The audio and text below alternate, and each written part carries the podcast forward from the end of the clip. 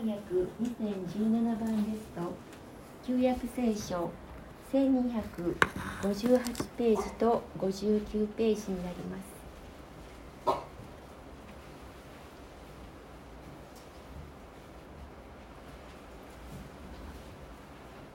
朗読いたします。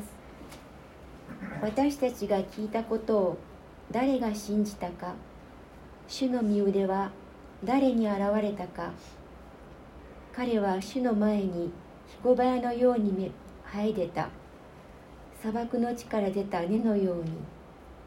彼には見るべき姿も輝きもなく私たちが慕うような見栄えもない。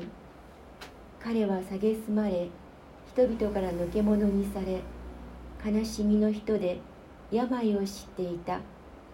人が顔を背けるほど蔑まれ私たちも彼を尊ばなかった。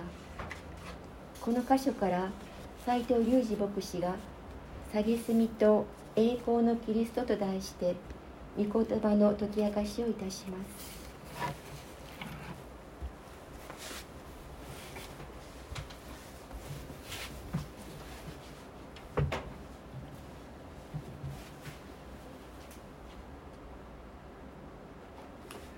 おはようございます。2023年も終わりが見えてきました。今年も、えー、いろんなことがあったわけですしまた、えー、現在進行形でいろんなことが起こっています。でも一つ言えることは何が起こっていてもやっぱり心のどこかに平安があるということです。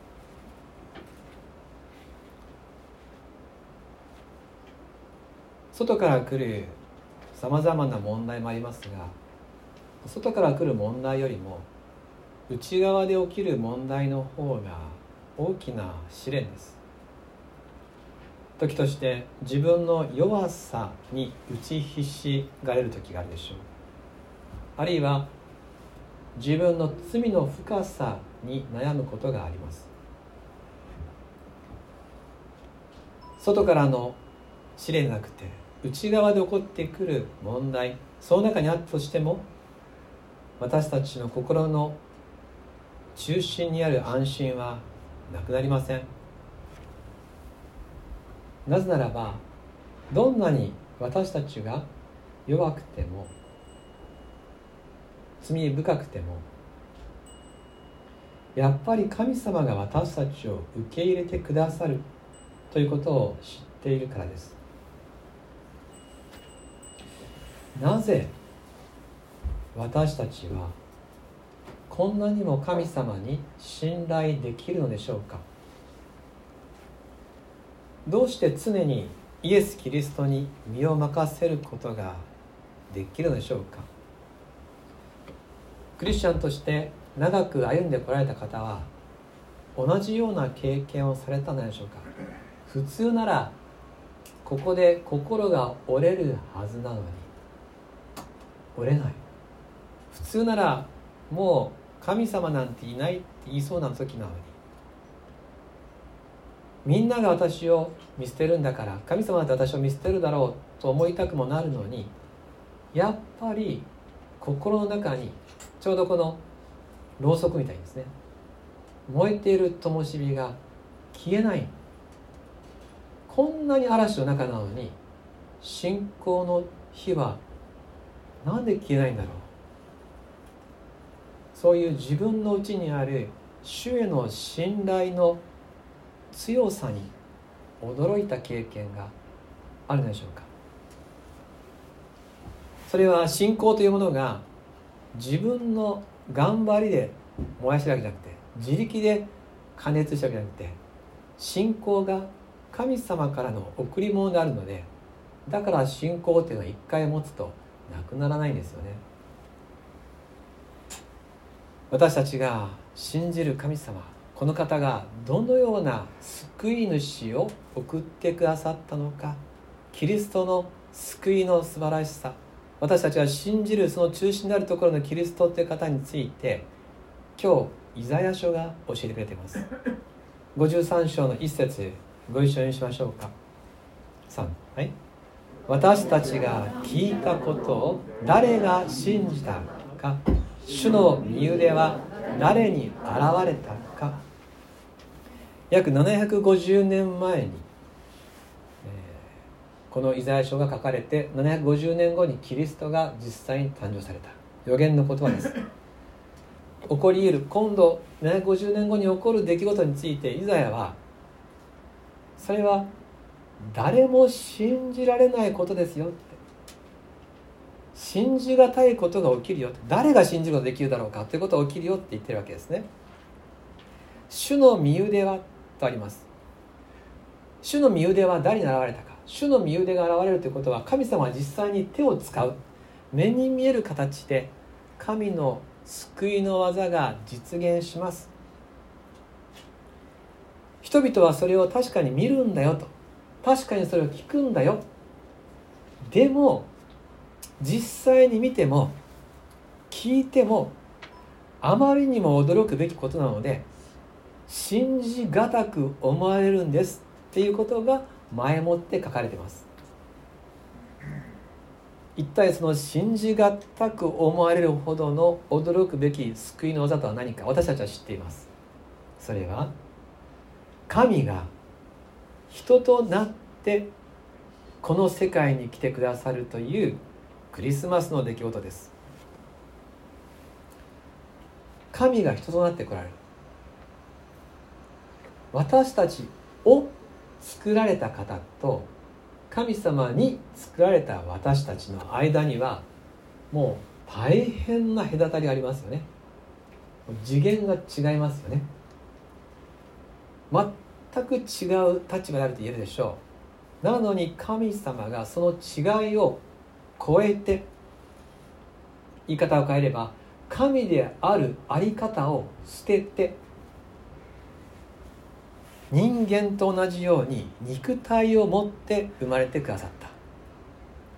すなわち国籍を持ち歴史に介入し人々に実際に触れ人々と語り合いご飯を一緒に食べる。生身の人間となって来てくださいました。私たちを救うためです。2節はますます信じがたいことが記されています。お読みしましょうか。3はい。彼は主の前に彦バエのように生えれた。砂漠の地から出た根のように彼には見るべき姿も輝きもなく私たちが慕うような見栄えもない。彦バエこれあの聖書以外で読んだことないんです私、えー、普通ハエかと思いますよね。そういうハエがいるのかなという。彦バエ、まあ、植物がお好きな方はもしかしたらあるいは古文が好きな方はご存知かもしれませんが彦バエっていうのは新芽とか若葉とかまさに今生まれてくる植物のことを表す時に使う言葉です。聖書って勉強になりますよね、えー、めったに使わない言葉がたまに出てきますが。しかもそれは、えー、土から出てくるわけでしょ？彦バエっていうことは。この種の前に新芽のように出てきたってどういうことかというと天からじゃなくて地から生まれてくるんだよ。赤ちゃんとして生まれてくるんだよっていうそういう予言ですね。また砂漠の地からってことですからその地も豊かな地じゃなくて不毛の地荒れ果てた環境の中に出てくるよっていうふうに解釈できるでしょ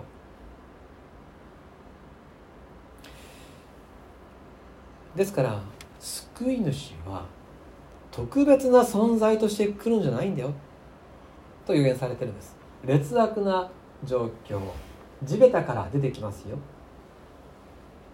卑しい生まれ方。惨めな境遇で登場する。こういった予言がどのように成就したか。私たちは知っています。イエス様はなんと家畜小屋で生まれた。寝かされたのは貝羽桶。あの子供たちにねよく出てくるイラストなんか見ると貝羽桶っていうのはなんかこう十字に組んだ木になんか桶が木のですねかごみイルカゴみたいなのがあって干し草があってまあ素朴だけれどもあったかい感じのイラストだったりしますが実際のこの海馬桶っていうのは木で作った桶ではなくて洞窟のような家畜具合をさらに掘って餌を入れたりするそういう溝みたいなものもこの言葉で表すんですね。多分そっちの方が近いかもしれません。となるとどういうことかというと地べたなんですね。冷たいホラー穴の不潔な硬いところに赤ちゃんとして寝かされるという最悪の赤ちゃんを寝かせる場所ということができるでしょう。2節の後半は成長するイエス様の外見の様子について記されている。結構貴重な証言なんですね。イエス様の外見について触れているのはおそらくここぐらいなんですね。どんな外見かというと彼には見るべき姿も輝きもなく私たちが慕うような見栄えもない。これあの若者に伝わる言葉でというか多分この言葉が一番言語に近いと思うんですけどつまりイエス様はイケメンではないっていうことですね。今時の言葉で言うと。そしてオーラがないっていうことですね。イエス様を見てあかっこいいと思わないと。イエス様なんかこの人違うわと思うようなそういうものがないんだ。見た目だけでは魅力ゼロなんです。ちっともスペシャル感がない方確かに福音書を読む時にイエス様についてその外見的な魅力につけおいての説明は一個もありません。イエス様は何も持たない人。外見的にも本当にただの人。そんな形で来られました。なぜか。なぜそこまで特別さがない方として来たのか。それは私たちのためにあえてそうしてくださったんだと聖書は言います。ヘブル書5章2節前に出ますのでご一緒にしましょうか。3はい。大祭司は自分自身も弱さを身にまとっているので無知で迷っている人々に優しく接することができます。この大祭司っていうのはイエス様のことですけれども弱さを身にまとってきた。なぜかというと人々に優しく接することができるから。自分のことを弱いと思っている人負け組みたいに自分のことを感じる人。私は愛されていない。愛される価値がない。私には魅力がない。そういうふうについ思ってしまう全ての人にイエス様は優しく接することができます。いや人間外見じゃないよっていうのを、えー、すごいイケメンのですねオーラを放ってる人が言われてもですねあんたはいいよって気持ちになりますよね。でもイエス様はそうじゃない生き方をしてくださった上で上辺じゃないよ。心だよ。私と心と心とで生きていこうあなたの心を私は愛してるよっていうふうに本当に横からあるいは下からおっしゃってくださるご自分が弱さを身にまとって生まれてくださったからです。何にも持たずに来られた。持っているのは弱さだけなんですただ弱さだけを持って来てくださった方である。信じがたい愛であると言わざるを得ません。3節を見るとますます驚くべきことが記されています。イエス様は家柄が乏しかった。外見に乏しかっただけではありません。その生涯は蔑みと苦難に満ちていました。イザヤ書53章3節お読みしましょう。3はい。彼は蔑まれ人々からのけ者にされ悲しみの人で病を知っていた。人が顔を背けるほど蔑まれ私たちも彼を尊ばなかった。尊ばなかったって過去形で書いてますから私たちちょっと時間の流れがあの混乱するかもしれません。これは予言的過去っていうですね。もう絶対起こることだから過去形で書くんですね。将来起きることをもうこう断定してるわけです。彼は悲しみの人でって書いてますよね。この悲しみっていうのは単数形じゃなくて複数形なのでたくさんの悲しみや痛みを味わう生涯です。病を知っていた。あります？この病っていうのは、えーと、薬はあの単なる病気に限定されないたくさんの苦痛を表す苦難を表す言葉です。そして病を知っていたって訳されてますがうん直訳は病で知られていたっていう受動体です。受け身です。つまりもうあの人は本当に苦難の人だなと。いつも苦しんどる。いつも傷んどる。そういう苦痛や悩みや病でよく知られる人だった。そういう表現です。すなわちイエス様の生涯は旗から見て苦労の連続。惨めな人生。ああはなりたくない。ああいう人生嫌だ。人々が目を背けるような日々だったということです。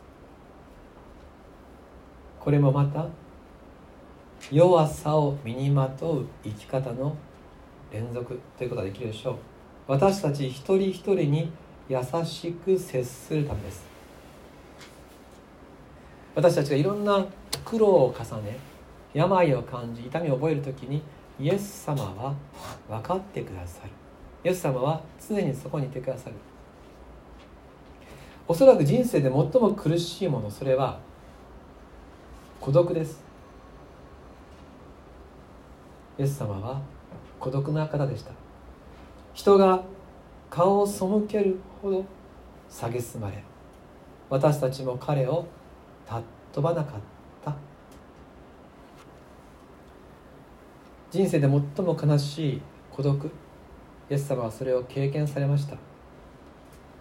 人類で最も痛ましい孤独を味わった方ということもできるでしょう。イエス様は真理を語りました。大群衆がイエス様についてきました。弟子たちをイエス様は愛し続けて何一つ罪を犯せませんでした。けれどイエス様は妬まれました。攻撃されました。そして手のひらを返されて最後は群衆が十字架につけろ。十字架につけろと叫びました。愛して愛して愛し抜いた弟子たちは裏切りみんな逃げていきました。そして十字架にかけられて死にました。信じがたいことです。ありえないことです。イエス様だけはこんな死に方をしてはならない。この方だけはこんな目に遭っちゃいけない。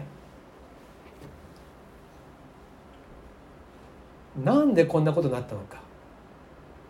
どうしてイエス様が十字架にかかるになったのか。それはイエス様の周りにいた人々全員が自分を守ったからです。ある人はプライドを守りました。ある人は立場を権利を。ある人たちは社会的な人とのつながりを失うまいと。人からどう思われるか。命を守ろう。みんながみんな自己保身自己中心になった時にイエス様と伝えた手を全員が離した時にそこに開いた大きな罪の穴の中にイエス様は一人で投げ込まれたんです。全員が手を離したからです。みんながです。大祭司から総督から王から弟子たちから群衆からみんながみんな自分中心な選択をした時にイエス様がその犠牲になりました。犬死のような惨めな死に方です。生まれる時は最も弱く生まれた方が死ぬ時も最も惨めに死にました。なぜでしょうか？弱さを身にまとって生まれたのは私たちに優しく接するためでした。十字架で死んだのは自己中心の罪を犯す私たちを身代わりの死をもって救うためです。これもまた信じがたい愛です。イザヤ書53章10節をご一緒にしましょうか。前に出ます。3はい。しかし彼を砕いて病を負わせることは主の御心であった。彼が自分の命を代償の捧げ物とするなら末永く子孫を見ることができ主の御心は彼によって成し遂げられる。イエス様の十字架の苦難は主の御心であったとはっきり宣言されています。2回ですよ10節の中で。御心っていう言葉が2回出てきます。十字架の命。それは代償の捧げ物。代価。代わりの生贄。イエス様は身代わりとなって死んでくださいました。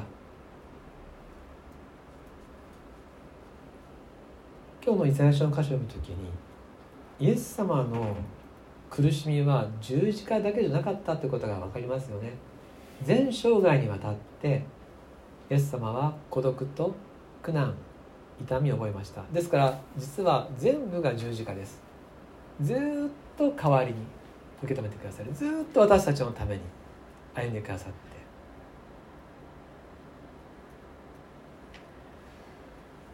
虐げと孤独にさらされ続けた。その一つ一つが私たちのためです。驚くべき計画です。信じがたい愛です。でもこれが事実です。聖書が教えることです。イザヤ書53章1節戻ります。もう一回読みましょうか。3はい。私たちが聞いたことを誰が信じたのか？主の身腕は誰に現れたか？神の救いの技が現れる。救い主が来ると聞いて一体誰が予想できたでしょうか？家畜小屋で生まれ。弱さをまとって一気十字架で死ぬ惨めな男。そんなことを誰も想像できません。神様のなさることはいつでも私たちの想像をはるかに超えます。ここには真実な愛があります。っていうか愛しかありません。全部愛です。ですからめちゃくちゃ惨めな生涯に見えてやっぱりイエス・キリストは神の栄光なんですよね。なんでこんな惨めな生涯が神の栄光なのか。だってその惨めさはその苦難はこの十字架は全部愛の上でした。イエス様は愛のゆえに全部与えたわけです。輝きも誉れも楽しみも人々からの称賛もイエス様は全部を差し出しました。そこにあるのは神の愛命がけの愛ですよね。神の本質は愛です。栄光とは本質が現れることです。ですからイエス様の惨めさは主の愛を表したという点において神の栄光なんです。ここに愛があり私たちはその愛に触れる時にあなたこそ神ですと言わざるを得ない。どんなに自分を今まで誇ってきてもこの愛に触れると私の持っている冠を外してあなたに差し出しますと言わざるを得ない。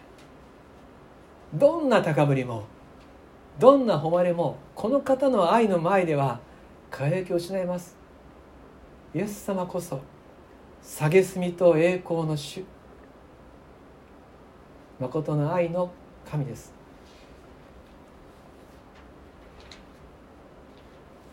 今日の御言葉から何がわかるでしょうか？それはまず第一に私たちのすべての弱さをイエス様は分かってくださるということ。私たちのすべての悲しみをイエス様は優しく受け止めてくださるということです。孤独であることの辛さ罪ゆえの悲しみ。身勝手な自分。死に対する恐怖。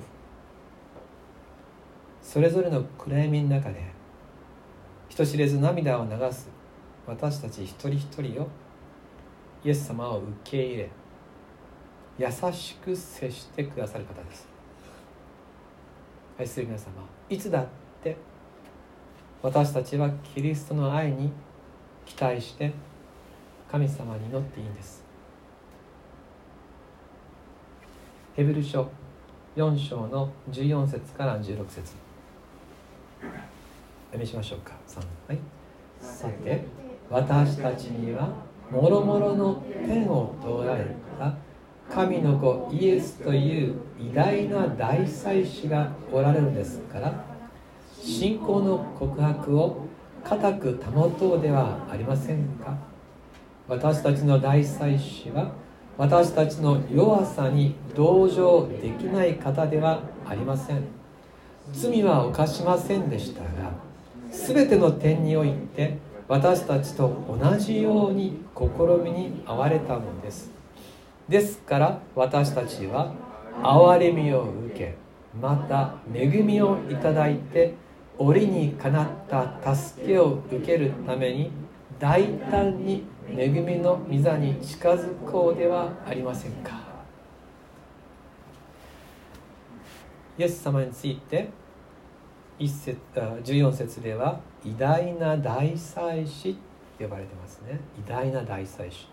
つまり神様と人との間を完全につなぐことができる方だということです。そしてまた15節を見ると私たちの弱さに同情できない方ではありません。つまり同情する方である。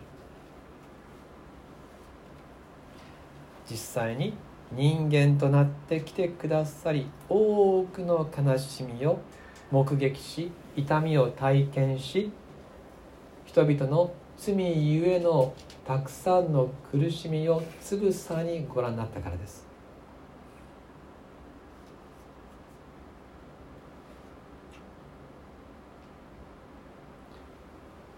時として私たちはそれでもこの私は神様の前に立てない。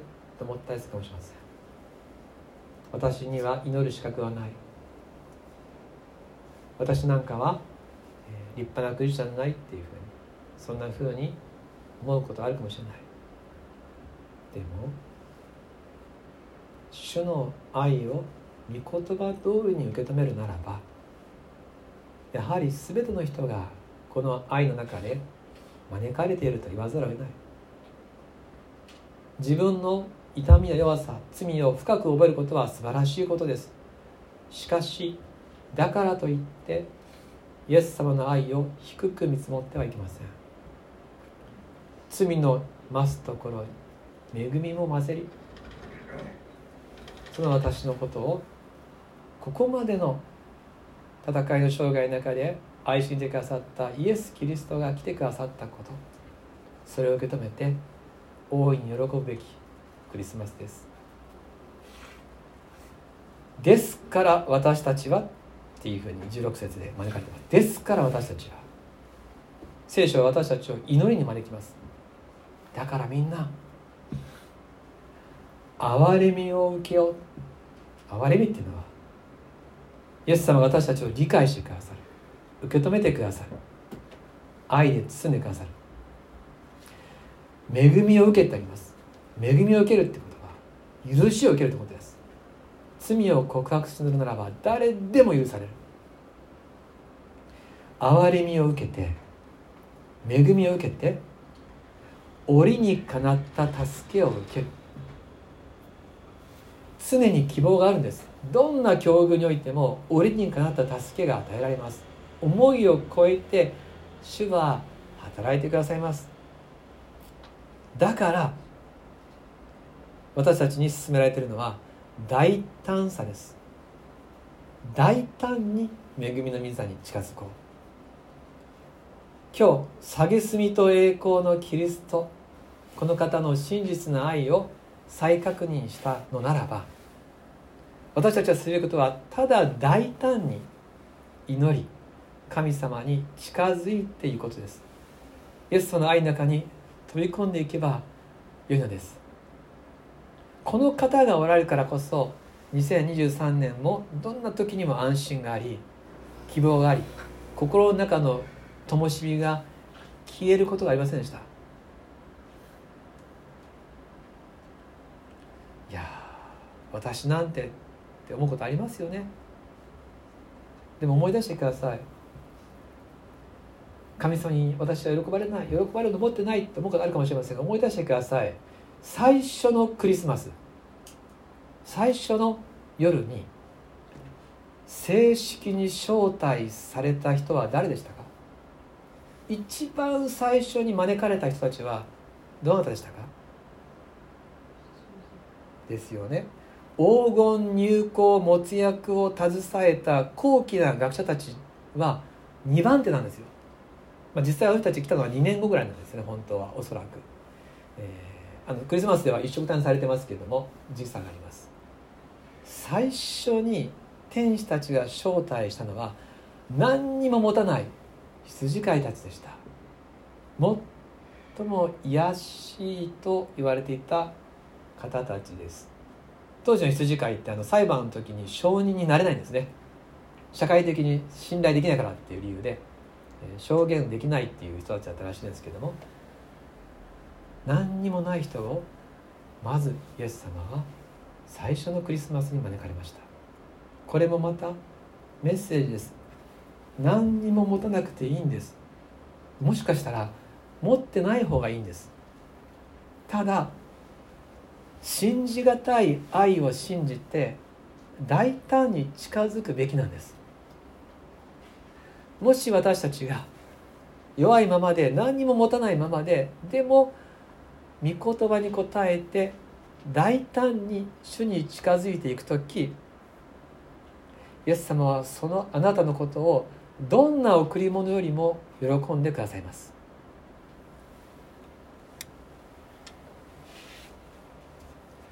今日の御言葉を読んで終わりましょう。イザヤ書53章1節から3節ご一緒にします。3、はい、私たちが聞いたことを誰が信じたのか。主の身腕は誰に現れたのか。彼は主の前に彦バエのように生え出た。砂漠の地から出た根のように。彼には見るべき姿も輝きもなく私たちが慕うような見栄えもない。彼は蔑まれ人々からのけ者にされ悲しみの人で病を知っていた。人が顔を背けるほど蔑まれ私たちも彼を尊ばなかった。お祈りします。天のお父様私の弱さも罪の汚れも孤独も恐れもあなたは知ってくださいます。そして愛の中に招いてくださいます。イエス様が私の身近にいてくださること私たちが想像する以上に全てを分かってくださることを感謝します。分かった上で愛してくださることに感謝します。あなたの憐れみの中に私のすべてをお委ねしますあなたの恵みの中に私のすべてをお委ねいたしますみんなであなたを喜べること全ての人と一緒に大胆にあなたに近づけるという招きに感謝いたします。好きにイエスキリストの名によってお祈りします。アーメ